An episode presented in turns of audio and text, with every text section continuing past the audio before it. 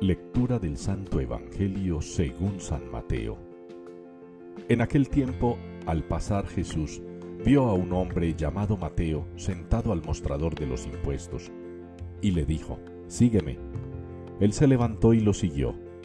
Y estando en la casa, sentado a la mesa, muchos publicanos y pecadores que habían acudido, se sentaban con Jesús y sus discípulos. Los fariseos al verlo, preguntaron a los discípulos, ¿Cómo es que vuestro maestro come con publicanos y pecadores? Jesús lo oyó y dijo, No tienen necesidad de médicos los sanos, sino los enfermos. Andad, aprended lo que significa, misericordia quiero y no sacrificio, que no he venido a llamar a justos, sino a pecadores. Palabra del Señor. A toda la tierra alcanza su pregón.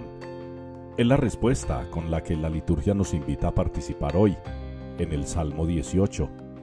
A toda la tierra alcanza su pregón. Y hace alusión hoy la palabra con este salmo a la fiesta que estamos celebrando. San Mateo, el apóstol, el llamado del Señor, que lo buscó, o mejor, lo encontró mientras caminaba en su tarea de evangelizar, de anunciar. Lo vio allí en su mostrador, donde cobraba los impuestos, tarea muy maluca por la cual él tenía mala fama. Quizá era pecador, como cualquiera de nosotros, pero cargaba sobre sus hombros una responsabilidad que trae consigo también la crítica, el odio, el rencor.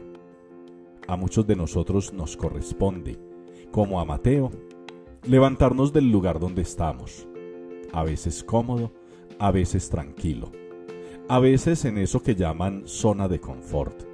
No queremos movernos, nos da pereza levantarnos. No nos gusta que nos molesten. A veces nos incomodan las invitaciones que nos hace la iglesia. Ven a este grupo, participa de este curso, te invitamos a este encuentro nos gustaría que estuvieras en esta reunión. Pero a los católicos nos da pereza, nos da jartera, no tenemos tiempo para esas pendejadas. A duras penas, algunos se atreverán a decir que agradezca a Dios que siquiera le vamos a misa un domingo.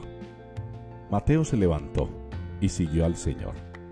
Y le valió esa obediencia, esa confianza en el Señor, para convertirse en uno de los doce, en uno de ellos, de los cuales la Iglesia se alegra y celebra porque son los pilares fundamentales de nuestra fe cristiana.